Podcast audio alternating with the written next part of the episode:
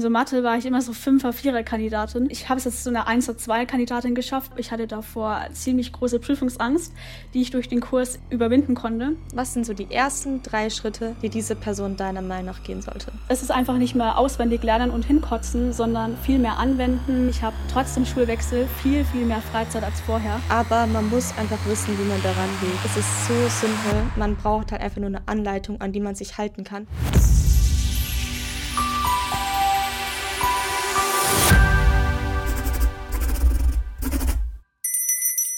Herzlich willkommen zum Schule.talk Podcast. Wen haben wir heute bei uns? Stell dich gerne mal kurz vor. Hallo, ich bin die Annalena. Ich bin 17 Jahre alt und ich gehe momentan auf eine Fachoberschule und war davor auf einer Hauptschule und bin sozusagen in einem Jahr dort drauf gewechselt.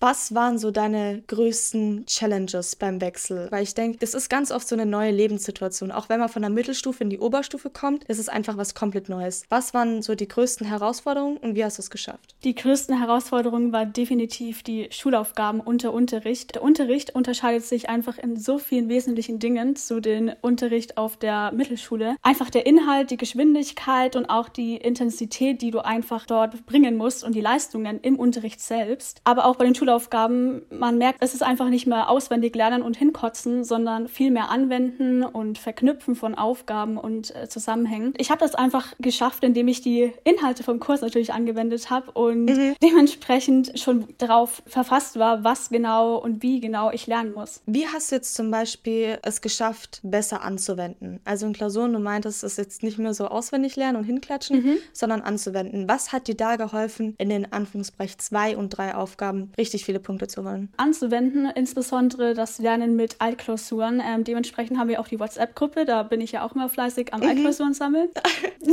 und dieses Anwenden einfach, das Lernen mit Altklausuren, ganz viele Altklausuren reinzuballern, verschiedene Übungen reinzuballern, insbesondere auch mit verschiedenen Büchern, von Stark zum Beispiel, hat mir einfach geholfen, im Anwendungsbereich 2 und 3 ziemlich viele Punkte zu ergattern. Und benutzt du dann hauptsächlich Altklausuren und Starkbücher? Ja. Hast du irgendwelche Empfehlungen? Also ich zum Beispiel, ich finde diese Abi trainingsreihe am besten, weil da halt wirklich eine Aufgabe nach der anderen drin sind und es halt auch echte Aufgaben sind. Hast du irgendwelche Geheimtipps, irgendwelche Favoriten? Mm, Favoriten würde ich sagen von Stark nicht wirklich. Ich nehme da einfach immer die vom Fach. Also ich gehe auf Amazon und nehme die individuellen Bücher vom Fach. Ja, safe. Also ich finde Stark prinzipiell auch am besten. Da kann man eigentlich nie was falsch machen. Kleiner Tipp noch am Rande. Ich weiß jetzt nicht, ob du immer die neuen Ausgaben benutzt hast, irgendwie immer 2023 Edition. Meiner Meinung nach lohnt sich das überhaupt nicht, die neuen zu kaufen. Mhm. Also viel viel besser, einfach auf eBay zu gehen und zum Beispiel von 2022 zu holen. Im Endeffekt sind da genauso viele Aufgaben drinnen, nur halt noch eine neuere Aufgabe. Aber der Lehrplan verändert sich ja nicht, das macht ja keinen Unterschied. Und es gibt halt super viele Leute, die ihr Abi gemacht haben und jetzt ihr Zeug auf Vinted oder eBay Kleinanzeigen, was weiß ich, verkaufen. Die Sachen einfach da zu holen, ist viel smarter als neu. Das ist so ein kleiner Tipp von mir am Rande.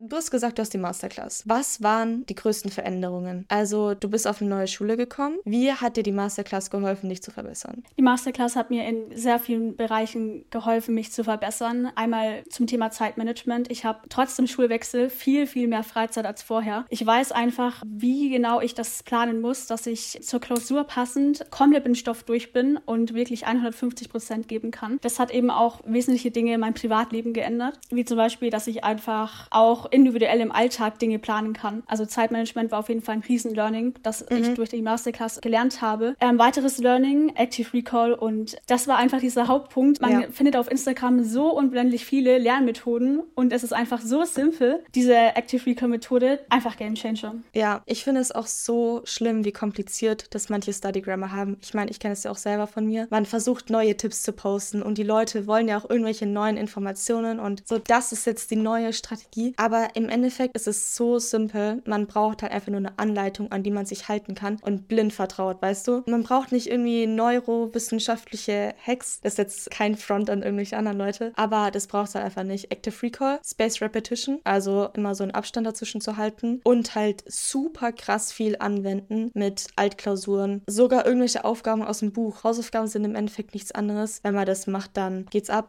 Frage noch davor. Du meintest, dein Zeitmanagement hätte sich verbessert. Was hast du umgestellt? Ich habe auf jeden Fall umgestellt, früher anzufangen mit Lernen. Also, dass ich mir ja. das schon vorher eingeplant habe. Ich war so eine Kandidatin, die ja so zwei, drei Tage davor mal durchgeschaut und dann einen Tag vorher, oh scheiße, morgen Klausur, was machen wir? Äh, das auf jeden Fall. Du hast ja auch ein individuelles Video im Kurs mit Apple Erinnerungen, mhm, also diesen ja. Tipp eingebaut und der ist auf jeden Fall ein Game Changer. Du hast einfach deine Erinnerungen, was musst du jeden Tag machen. Also dieses jeden Tag deinen nächsten Tag vorplanen. Ja. Das ist die beste Methode überhaupt. Aber es macht keiner. Es ist so sad. Als Schüler lebst du einfach so krass in den Tag rein. Ich meine, klar, du hast deine Hausaufgaben, die du erledigen musst, aber so den Tag kurz vorzuplanen, dann dauert es bei mir so fünf Minuten oder hm. zehn maximal. Findest du sowas engt ein? Überhaupt nicht. Ja, voll. Ich finde, am Anfang hat es mich ein bisschen eingeengt, aber man muss einfach wissen, wie man daran geht. Sagen wir mal so, die Dinge musst du ja eigentlich erledigen. Punkt. Es ist einfach so. Und dass du die Dinge auf die To-Do-Liste schreibst, ist ja nicht, dass es dich einengt, weil die To-Dos existieren ja sowieso. Dass du dir es aufschreibst, ist ja einfach nur, dass du es auch siehst und dass du eine Übersicht hast. Benutzt du dann quasi nur so eine To-Do-Liste oder auch einen Kalender? Ich nutze nur Apple Erinnerungen. Also jede Woche am Sonntag plane ich grob die nächste Woche vor und dann jeden Tag noch individuell den nächsten Tag. Und wie machst du die Wochenplanung? Wochenplanung schreibe ich einfach nur auch bei Apple Erinnerungen schon mal grob hin, wenn ich weiß, okay, ich schreibe am Freitag eine Klausur, was genau muss ich dann am Donnerstag noch machen, um am Freitag dann die Klausur perfekt schreiben zu können, wie zum Beispiel, da schreibe ich dann nur grob hin, Finish Day, das ist ja auch im Kurs, ja. dass ich einfach da dann komplett ready bin.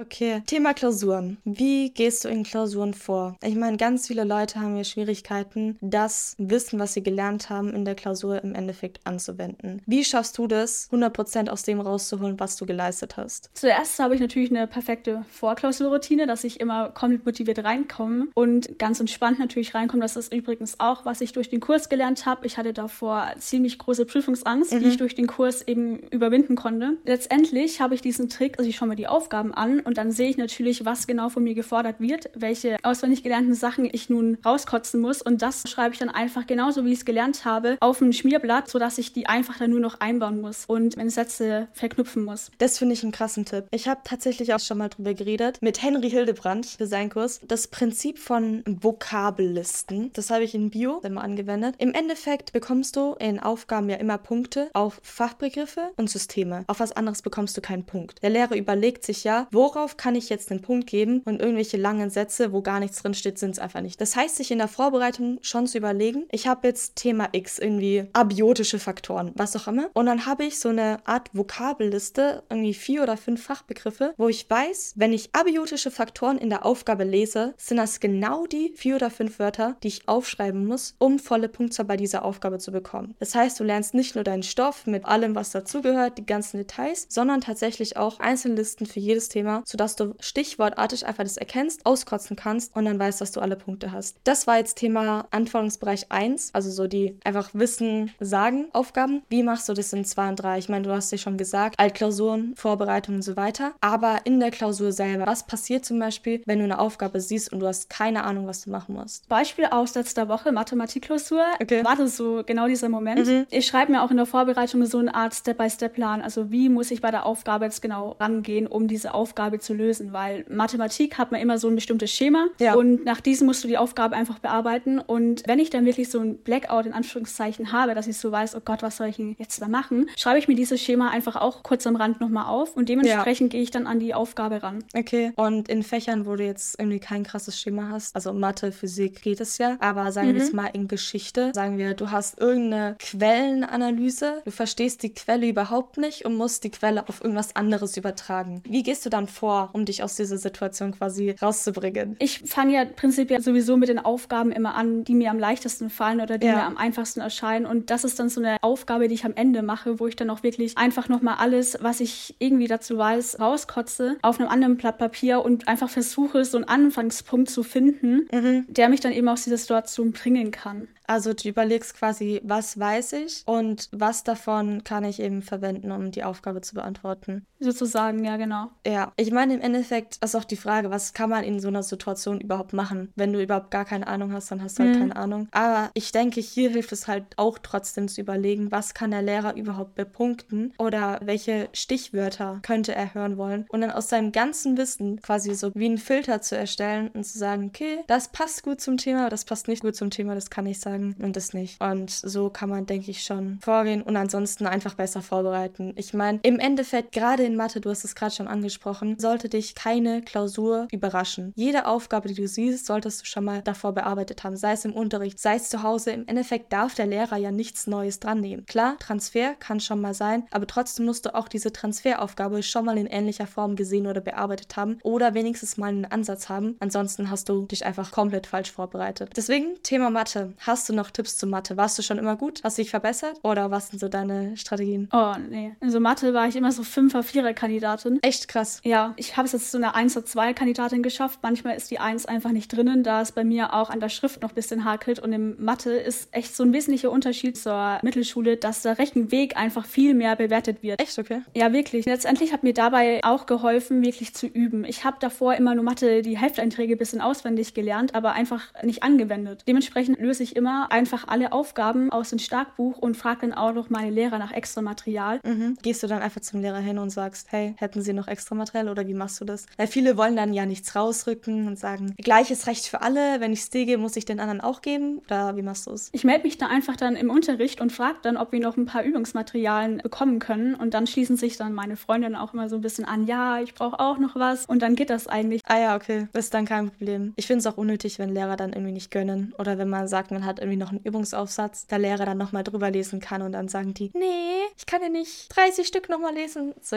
klar, Lehrer haben auch keinen Bock, 1000 Stück zu korrigieren, aber die Schüler, die dann halt engagiert sind, denen kann man schon helfen. Oder was du jetzt auch gesagt hast, wenn mehrere Leute vorgehen und nicht nur eine Person, ich glaube, dann ist es viel realistischer, was zu bekommen. Auch weil man irgendwie Altklausuren will, also richtige Altklausuren vom Lehrer, wenn man dann irgendwie zu zweit oder zu dritt vorgeht und trotzdem es nicht so wirkt, als würde man so Spaß machen, so, haha, könnt mir noch was haben, ha, sondern halt trotzdem ernst genommen wird, dann hat man, denke ich, auch nochmal bessere Chancen, als alleine vorzugehen, weil dann denkt der Lehrer, er würde ja eine Person bevorzugen und besser mhm. behandeln als andere. Das ist natürlich auch nicht smart. Okay, mir ist tatsächlich jetzt im Gespräch aufgefallen, dass deine Rhetorik echt gut ist. Deswegen hast du dich schon mal so mit dem Thema Rhetorik, also Sprachgebrauch verbessern, auseinandergesetzt. Es gibt ja so diese klassischen Tipps wie lies mehr Bücher. Hast du da irgendwelche Strategien oder warst du schon immer gut? nee, Strategien habe ich tatsächlich im Kurs auch. Mm, ja, da gibt es so eine PDF, wo ein paar Tipps dabei sind, aber es gibt ja auch drei Videos zum Thema Deutsch. Da ist eigentlich immer genügend drin. Genau, und ich habe da einfach auch für den Unterricht mir Wörter rausgesucht, die ich eben gerne verwenden möchte und die auswendig gelernt gelernt und habe dann auch immer auf mein Unterrichtsnotizenblatt schon am Tag davor so drei, vier Wörter hingeschrieben, die auf jeden Fall in der Stunde fallen sollen. Und ich würde auch behaupten, dass durch den Wechsel auf das Gymnasium meine Rhetorik nochmal stärker geworden ist, da die Lehrer dort auch eine ziemlich starke Rhetorik verwenden. Mhm. Welche Wörter hast du dir genommen? Hast du einfach im Internet gegoogelt? Ich glaube, das waren zum Beispiel solche Wörter wie obsolet oder paradigmatisch oder fundamental. Solche Wörter waren das, glaube ich, die ich mir da aufgeschrieben habe. Okay. Und wie schaffst du es dann auch, diese Wörter langfristig im Kopf zu behalten? Oder sagst du, du merkst ja halt zufällig irgendwelche und verwendest die dann weiter? Also wie gesagt, ich schreibe mir die dann bei den Unterrichtsnotizen immer am Tag davor auf dem Blatt und ich achte einfach darauf, dass ich diese Wörter dann jeden Tag verwende. Und mhm. ich habe das, glaube ich, auch mal in meine Notizen auf dem Handy einfach hingeschrieben. Und wenn ich dann mich mit einer Person unterhalten habe, habe ich dann einfach die Wörter versucht einzubauen. Okay. Genau. Ja, krass. Du bist ja wirklich richtig ambitioniert dabei.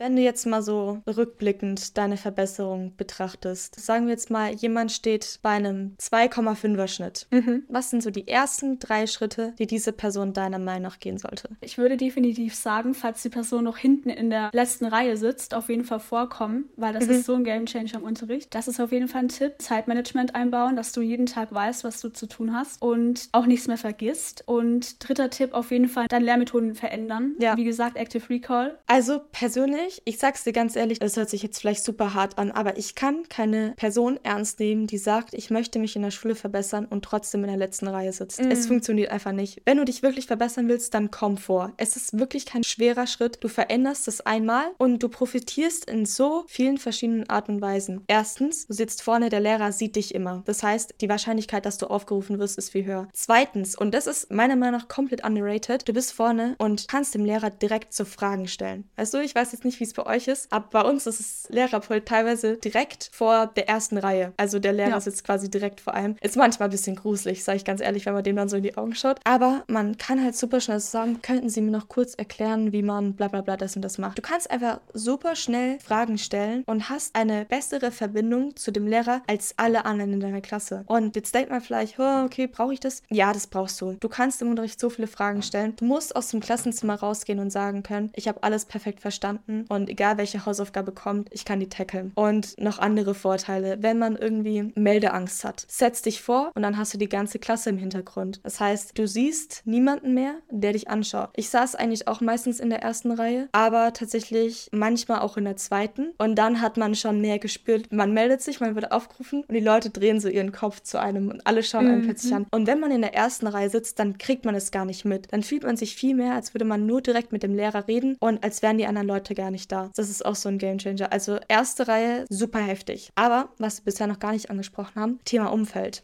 Hatte das auf dich eine Auswirkung? Oder sagst du, meine Freunde waren immer perfekt? Nee, definitiv nicht. In der achten Klasse hatte ich so ein Umfeld von so Leuten, die, ich würde mal behaupten, nicht so die größte Zukunft haben. Also in der achten Klasse hatte ich einfach ein Umfeld von Menschen, die unmotiviert sind, die einfach keinen Bock auf ihr Leben hatten, habe ich das Gefühl. Also die mhm. mich auch selber runtergezogen haben und meine Fähigkeiten runtergezogen haben. Und ich habe dann den Wechsel gemacht, habe ich komplett von dieser Freundesgruppe entfernt, wurde dann auch eine Zeit lang deswegen gemobbt und war dann einfach diese Einzelgängerin. Aber dementsprechend habe ich dann einfach so eine Verbesserung für mich, schulisch wie auch privat gemerkt, da dieser Einfluss einfach dann weg ist. Wenn du die ganze Zeit von jemandem hörst, ja, ähm, kein Bock mehr, lass mal erstmal eine Kippe rauchen oder lass mal erstmal morgen schwänzen und dieser Einfluss dann weg ist, dann hast du einfach für dich persönlich so eine Veränderung in dir drinnen. Ja, safe. Aber jetzt vielleicht an dich auch mal eine Frage, weil ich denke, dass das Thema ultra wichtig ist. Angenommen, ich merke, meine Freunde tun mir nicht gut. Was mache ich dann? Findest du nicht, dass es irgendwie toxisch oder asozial ist, seinen Freunden einen Wert zuzuordnen und zu sagen, diese Person ist nicht gut für mich, ich möchte mit dieser Person nichts mehr zu tun haben und sich dann auch tatsächlich von dieser Person zu distanzieren? Wie schafft man es, sich von einer Person zu distanzieren, die einem nicht gut tut, ohne dass diese Person verletzt ist, böse auf einen, was auch immer? Ich glaube, man sollte auf jeden Fall überlegen, ob das wirklich die komplette Person ist, ob mir die komplette Person wirklich nicht gut tut oder ob sie mir vielleicht nur in Bezug zur Schule nicht gut tut. Ja, voll. Eine Person kann ja in der Schule komplett schlecht, aber die beste Freundin eines Lebens sein. Ja. Das sollte man auf jeden Fall die Person erstmal nicht irgendwie abstempeln. Und wenn es dann wirklich dazu kommen sollte, dass man zum Entschluss kommt, die Person tut mir echt überhaupt nicht gut, dann sollte man vielleicht so langsam den Kontakt ein bisschen reduzieren und einfach mal schauen, fehlt mir die Person eigentlich, beziehungsweise meldet sich die Person auch überhaupt bei mir? Also ist der mhm. Kontakt mhm. eigentlich sowieso schon total überflüssig? Und dann kann man ja sagen, okay, ich möchte die Person wirklich komplett aus meinem Umfeld streichen. Aber das ist so eine Strategie, die sollte man sich gut überlegen. Ja, und ich finde es auch wichtig zu betrachten, dass es ja nicht um die Person an sich geht, sondern um die Freundschaft zu der Person. Du betrachtest ja, wie viel bringt mir diese Freundschaft und nicht, wie viel bringt mir diese Person. Und wenn du sagst, sie ist vielleicht ganz nett, aber die Freundschaft tut mir trotzdem aus dem den Grund nicht gut, dann kann man es ja nochmal überdenken. Oder eben nur in bestimmten Bereichen. Ich meine, mit meinen besten Freunden, mit denen ich seit der Grundschule in der Klasse war, von denen habe ich mich auch irgendwann schulisch distanziert,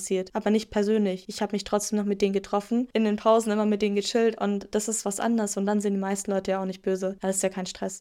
Acht. Ich würde sagen, das war's mit diesem Podcast. Wir haben über so viele Dinge gesprochen. Da waren mega viele Tipps dabei. Kurz noch eine Erinnerung an alle Zuhörer. Falls ihr euch überlegt, die Masterclass zu holen oder falls ihr überlegt, ob sie sich für euch lohnen könnte, schreibt mir gerne auf Insta eine Nachricht, erwähnt dabei euren momentanen Schnitt, euren Zielschnitt, eure Probleme und so ein paar Side-Informationen, in welcher Klasse ihr seid, in welchem Bundesland, Schulart und so weiter und so fort. Und dann gebe ich euch ein ehrliches Feedback, ob sich der Kurs für euch lohnen konnte. Und ansonsten vielen Dank fürs Zuhören. Vielen Dank, dass du dabei warst. Ich finde, der Podcast war bisher safe der Beste. Und dann bis zum nächsten Mal. Ciao, ciao. Tschüss.